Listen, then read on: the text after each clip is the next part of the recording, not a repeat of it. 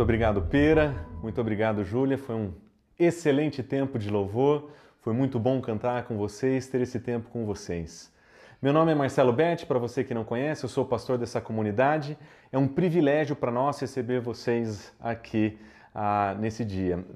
Nós estamos no meio de um estudo de Marcos. Na verdade, já tem ah, 15 mensagens que nós estamos conversando sobre o Evangelho de Marcos e nós estamos acompanhando o autor de Marcos em uma jornada literária através da vida de Jesus e nessa história que ele nos conta, nós estamos procurando encontrar onde está a nossa história e onde está o nosso lugar.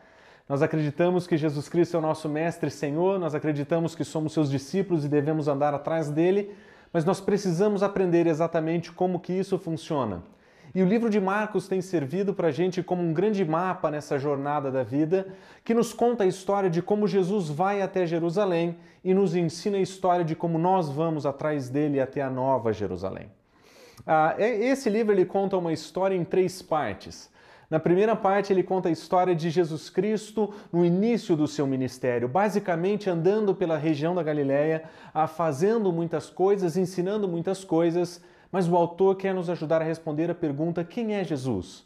A pergunta que os discípulos não souberam responder, essa é a pergunta que o autor nos ajuda a responder na primeira parte daquele livro.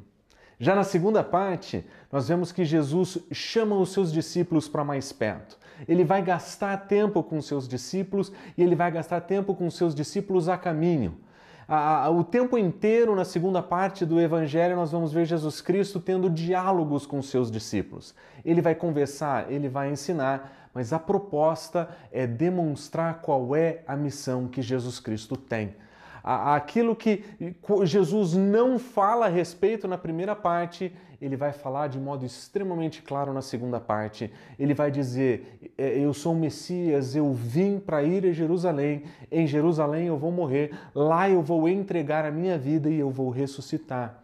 E Jesus Cristo faz isso pelo menos três vezes na segunda parte. E nessa parte, a, a, o autor a, nos ajuda a tentar responder qual é a missão que Jesus Cristo tem.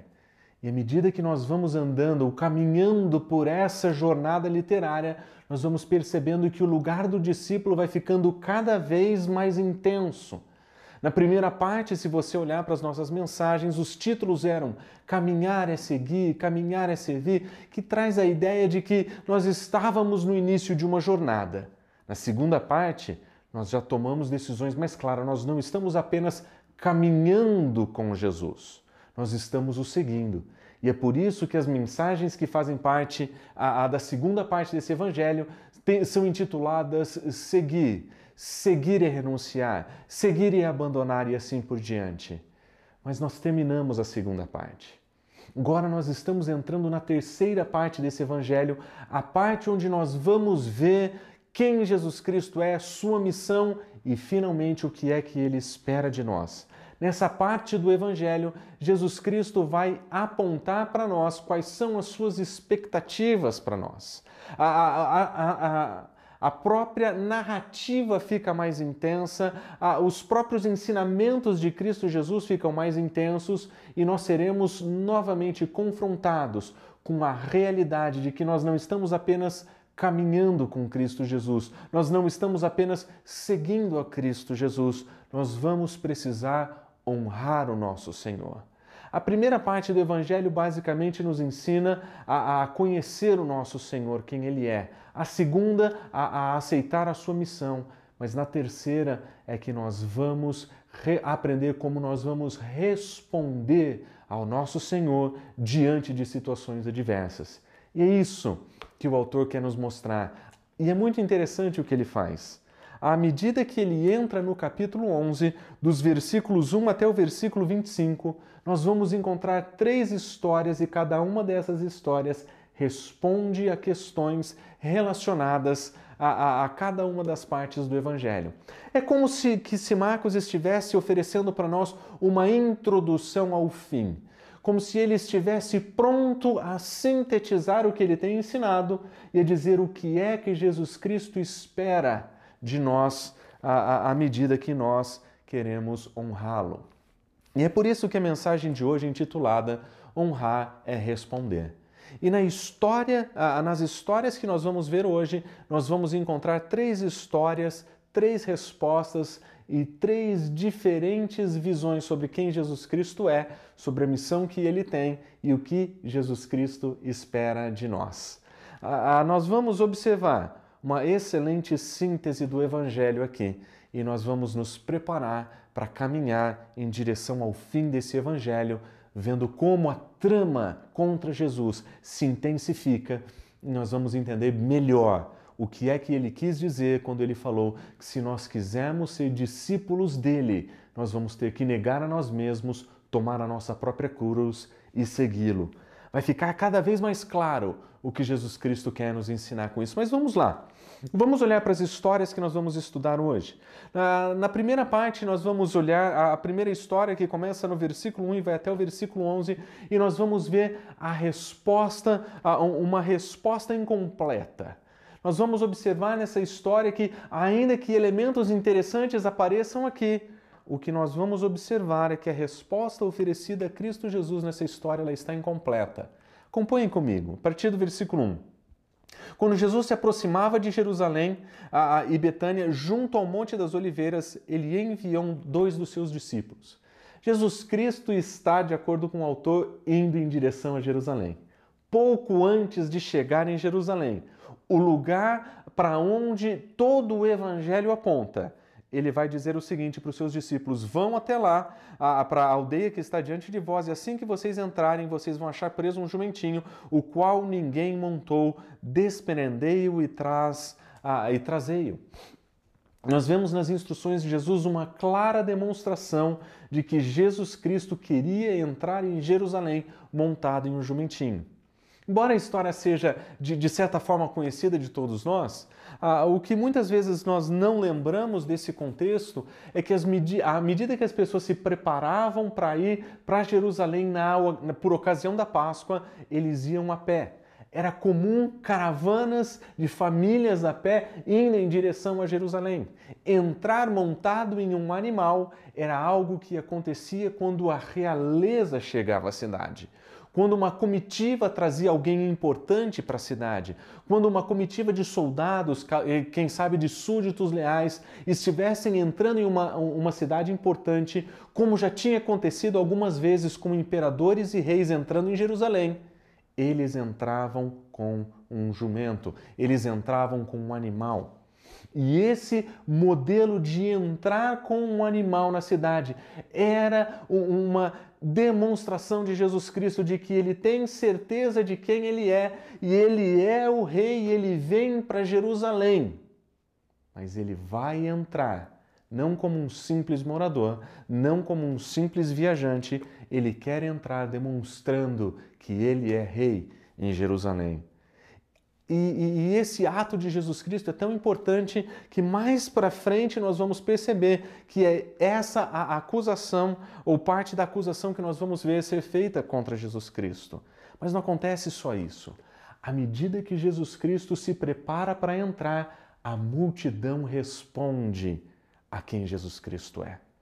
A multidão observa o movimento de Jesus Cristo chegando nessa cidade e observa o que eles fazem. Eles, ah, eles ah, ah, disseram o seguinte: levando o seu jumentinho, puseram suas vestes e Jesus o montou. E muitos estendiam suas vestes pelo caminho, e outros ramos que haviam cortado dos campos. E os que iam adiante vinham e clamavam: Hosana, bendito é aquele que vem em nome do Senhor, bendito o reino que vem o reino de o rei de Davi, nosso pai, hosana nas maiores alturas. A multidão que vinha em volta de Jesus via alguém investido de autoridade, investido de imagens reais, chegando à cidade que é o centro do reino Talvez essas pessoas são as pessoas que estavam caminhando com Cristo Jesus, aquelas que tinham visto os seus milagres, quem sabe o último milagre que ele tinha realizado. Na história anterior, nós vemos que existia uma multidão atrás de Jesus, à medida que ele caminha em direção a Jerusalém. E é bem possível que essa multidão que chegava com ele em Jerusalém olhasse para aquilo e falasse: Esse é o nosso Messias Ele é aquele que vai cumprir o reino de Davi. Ele é o Messias. Jesus é o Cristo. E eles cantavam para Jesus Cristo músicas que vinham dos salmos, que aludiam, a, faziam alusões à chegada de um rei. O texto nos mostra Jesus Cristo fazendo uma declaração de que ele entra como rei em Jerusalém. A multidão responde a isso, dizendo ele é o Messias. Mas a entrada triunfal de Jesus é tão frustrante, porque à medida que Lucas, eh, que Marcos muda a cena ah, para a história de Jesus dentro de Jerusalém, nós vemos que absolutamente nada acontece. Jesus entra em Jerusalém, ele vai para o templo, ele olha tudo e, como se fosse tarde, ele vai embora. A entrada triunfal de Jesus é, na verdade, uma entrada frustrante. Não existe nenhuma resposta. Na verdade, Jerusalém responde a Jesus Cristo com um silêncio. Nada, nenhum tipo de reconhecimento. A multidão via alguma coisa, mas via provavelmente muito mais o que eles queriam ver do que quem, de fato quem Jesus Cristo era. Mas o ponto é esse: a entrada de Jesus Cristo foi um tremendo fracasso.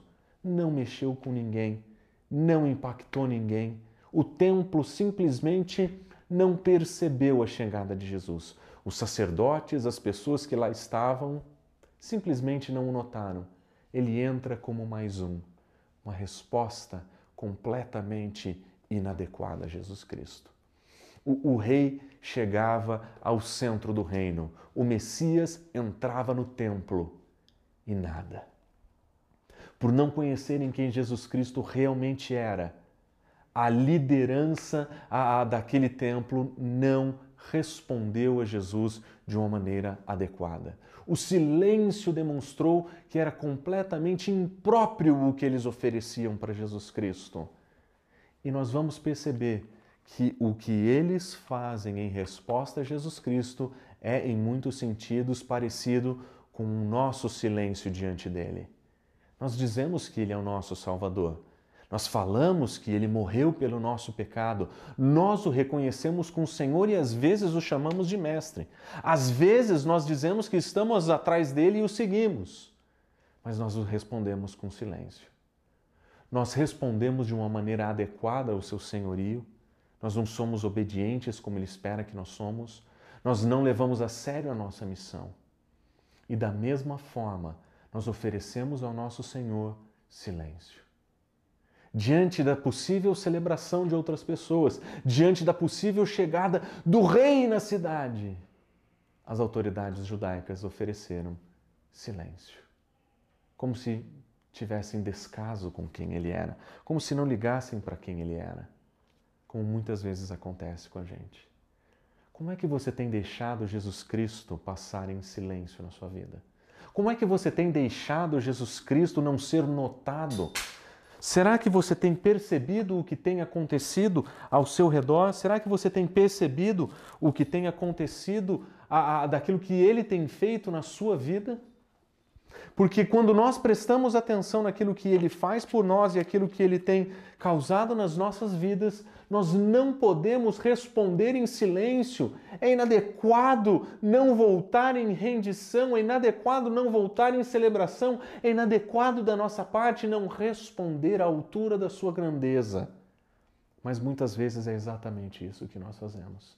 Muitas vezes nós somos como a multidão que o reconhece da maneira equivocada ou como os líderes que o respondem de maneira inadequada.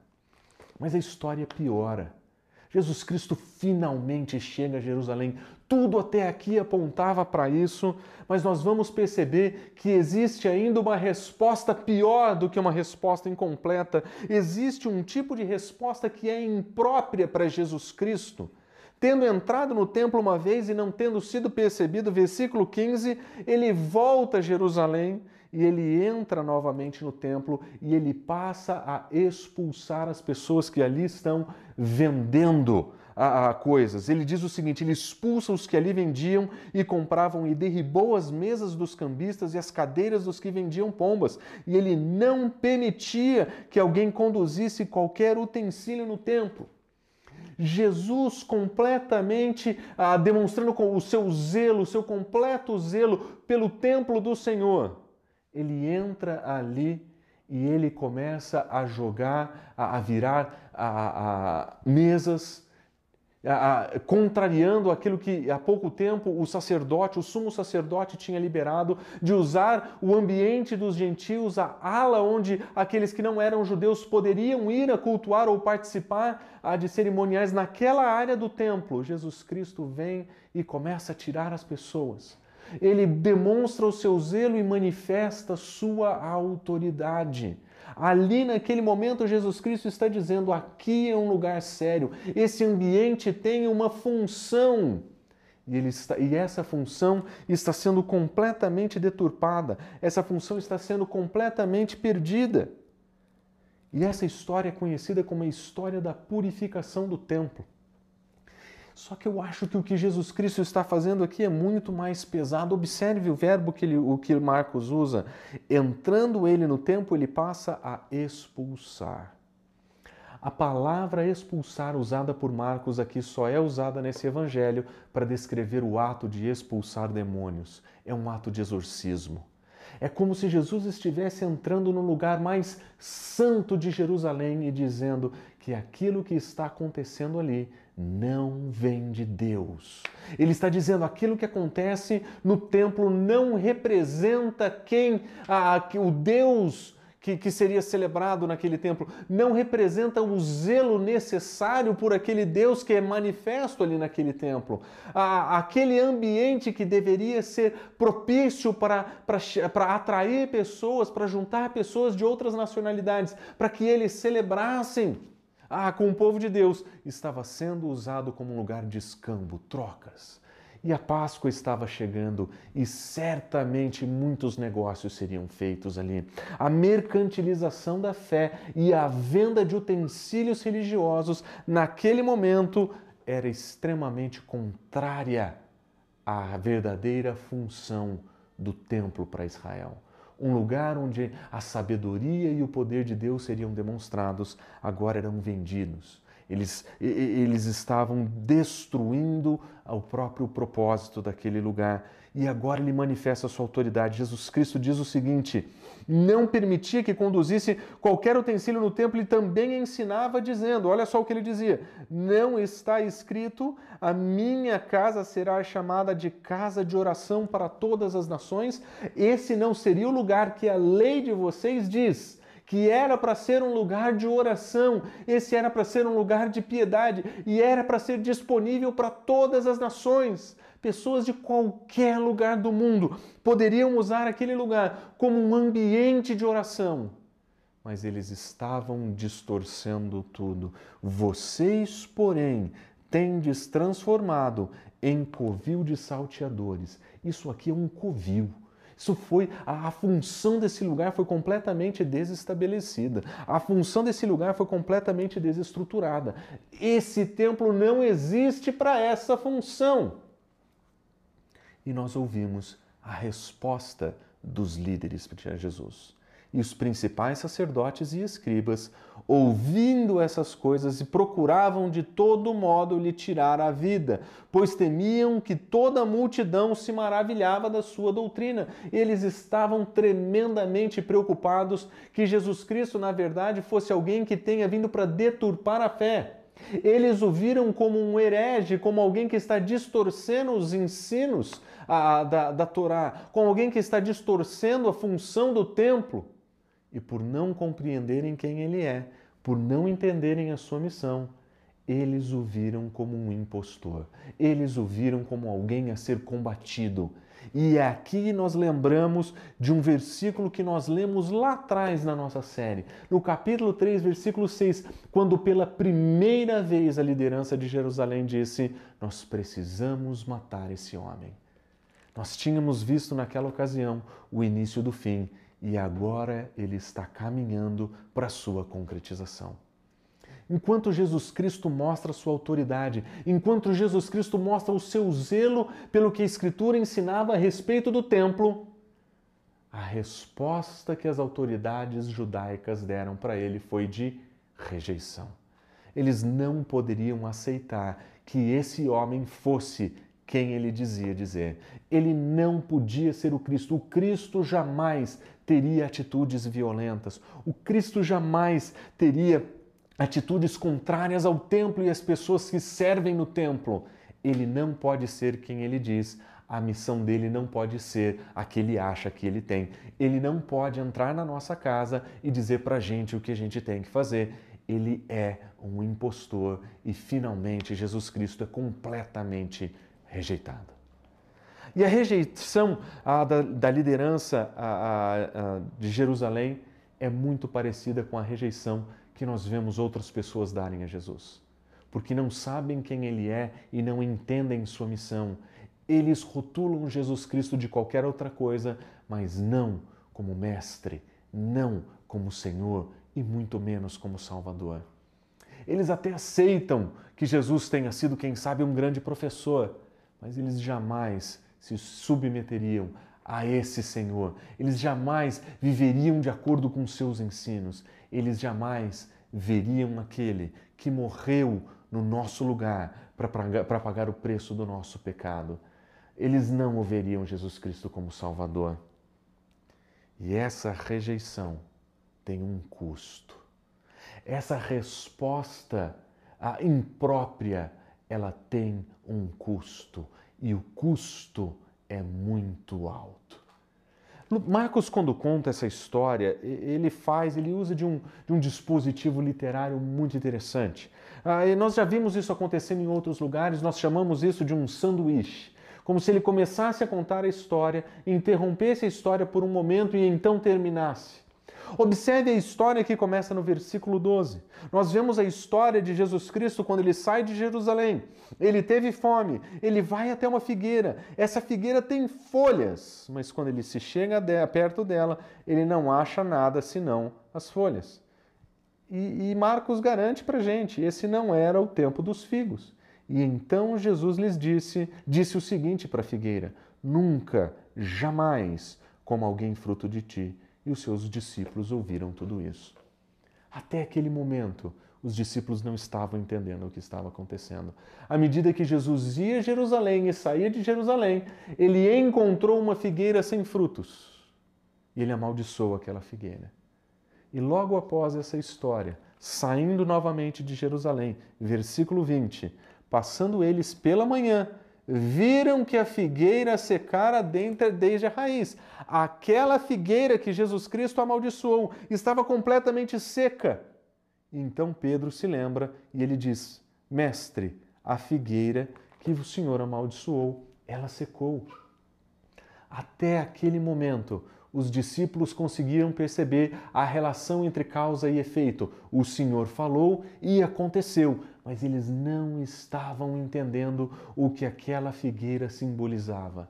Na verdade, esse é o modo como Marcos nos conta que a entrada de, Jeru de, Jesus em Jerusalém e a falta de recepção que as autoridades judaicas deram para Jesus Cristo fizeram com que a nação de Israel, a, a liderança de Jerusalém em particular, fosse vista como essa figueira que não dava mais fruto.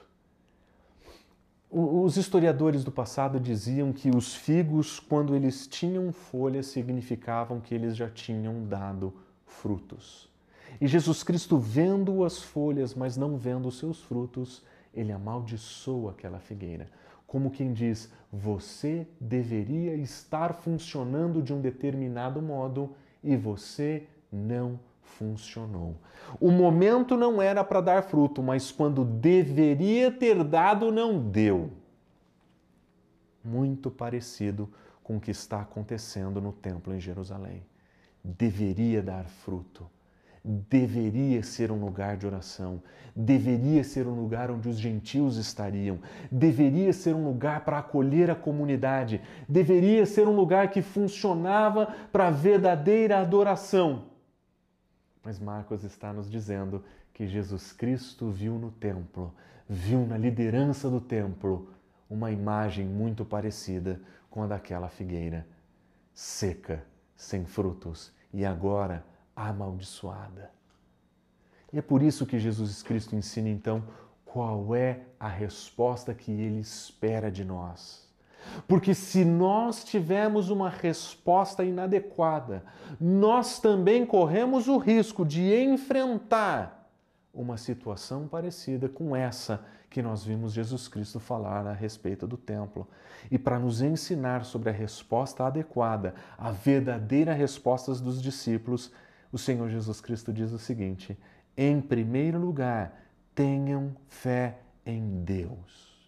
Existe algo sobre a comunidade de discípulos que Jesus Cristo está montando que precisa ser verdadeiramente centrada em Deus. A fé e a dedicação dessa comunidade deve ser orientada a Deus, diferente daquilo que acontece com o templo. E melhor, ele diz o seguinte: em verdade vos afirmo que se alguém disser a este monte, erga-te, te lança-te no mar, sem duvidar no seu coração, mas crê no, no que se diz, isso será feito com ele.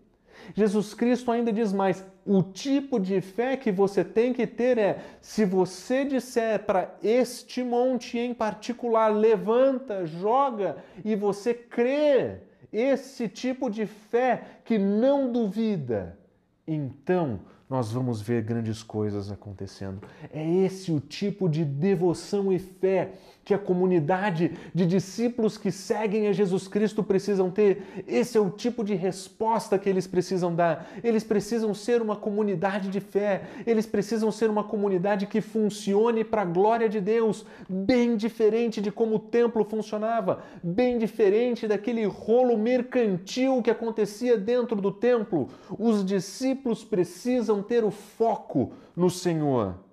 Mas ele continua. Por isso eu vos digo que tu, tudo quanto oração, em oração pedirdes, pedirdes, crendo que recebestes, assim será feito com vocês.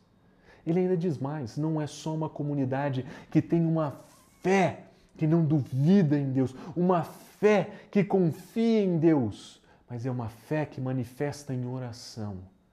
O templo deveria ter sido um lugar de oração para todas as nações, mas ele já não funcionava mais assim. Agora a comunidade dos discípulos não pode perder isso de vista. Fé, uma comunidade de fé, mas uma fé que se expressa em dependência através da oração. Jesus Cristo está dizendo que a verdadeira função da comunidade dos discípulos é uma vida de fé e oração bem distinta daquela que nós vemos acontecendo no templo. E Jesus Cristo vai além. Ele diz ainda: quando estiverdes orando, se tendes alguma coisa contra alguém, perdoai, para que o vosso Pai Celestial também perdoe as vossas ofensas. O templo era o lugar onde os sacrifícios de perdão eram realizados. Mas Jesus Cristo já está ensinando a sua comunidade, uma comunidade que foi feita para ter fé, para glorificar a Deus, que vai viver essa confiança, essa fé, essa fidelidade e em Deus, ela vai ser expressa em dependência na oração, mas os relacionamentos serão curados através do perdão.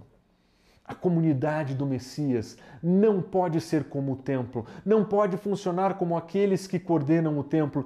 A, a, a, vida do discípulo, a vida da comunidade dos discípulos não pode ser uma religião fria e sem função, como aquela que acontecia no templo.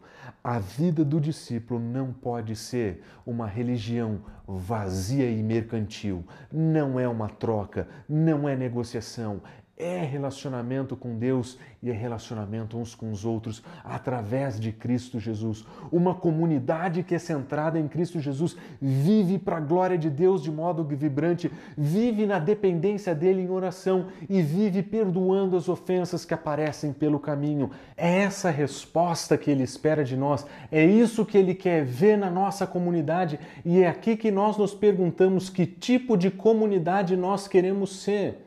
Nós queremos ser aquele tipo de comunidade que responde em silêncio à graça de Deus?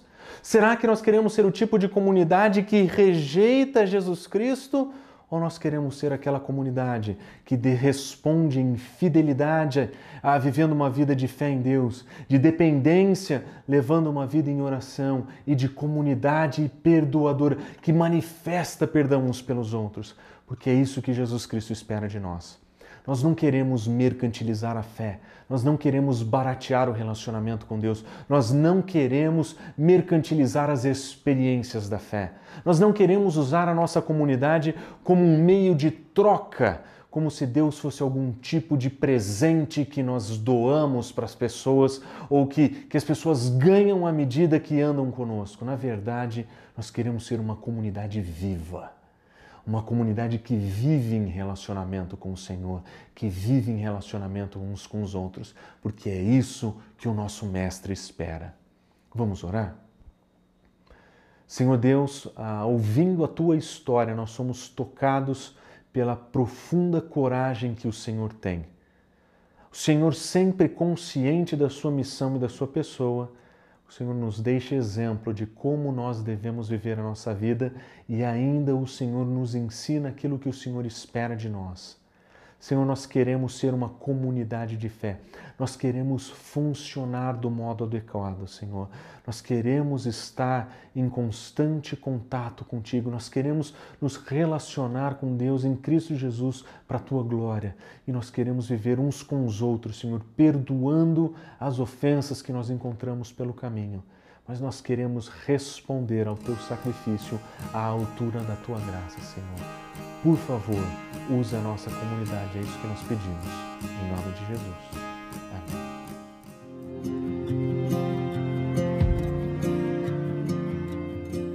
No desafio dessa semana, eu gostaria de desafiar a nossa comunidade a encarnar esses valores.